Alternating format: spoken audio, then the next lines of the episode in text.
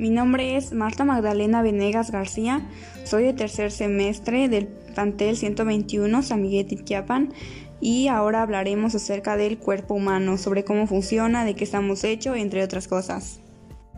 Se dice que el 99% de nuestro cuerpo está hecho de cuatro elementos químicos, carbono, hidrógeno, oxígeno y nitrógeno.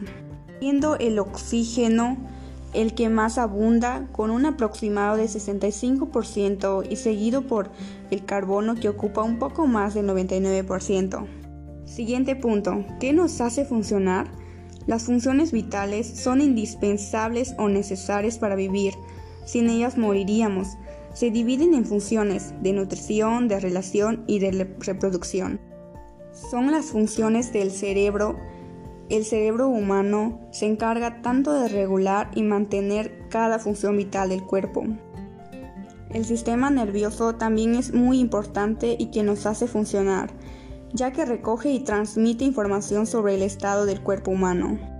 ¿Por qué tenemos una piel suave?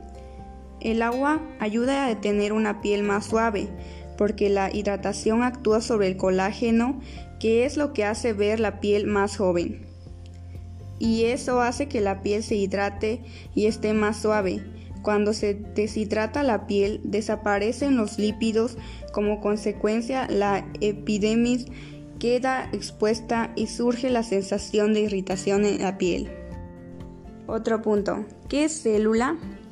Las células son los bloques estructurales básicos de los seres vivos. Se clasifican en dos grupos o también podemos decir que la célula es una unidad estructural y funcional en los seres vivos. Los organismos y formados por una sola célula se denominan unicelulares.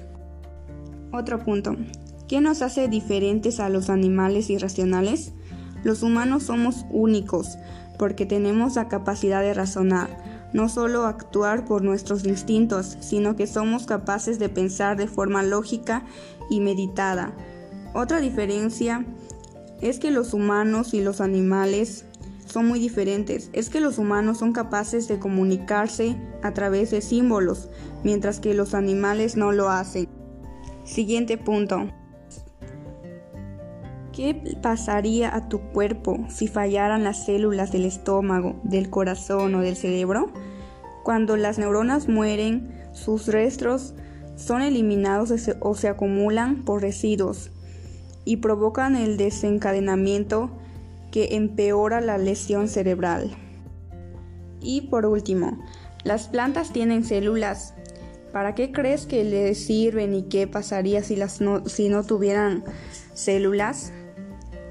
Las células en las plantas almacenan y transportan los nutrientes que se generan de la fotosíntesis. También hay células de sostén y apoyo para los movimientos de tallos y hojas de la planta. Si llegaran a faltar, las células de las plantas ya no existirían la vida ya no la conoceríamos como tal, ya que muchas especies, incluyendo al ser humano, dependemos de las plantas porque nos dan dióxido de carbono que nos sirve para respirar. Las plantas ya no crecerán sin las células. Con esto terminamos ese tema.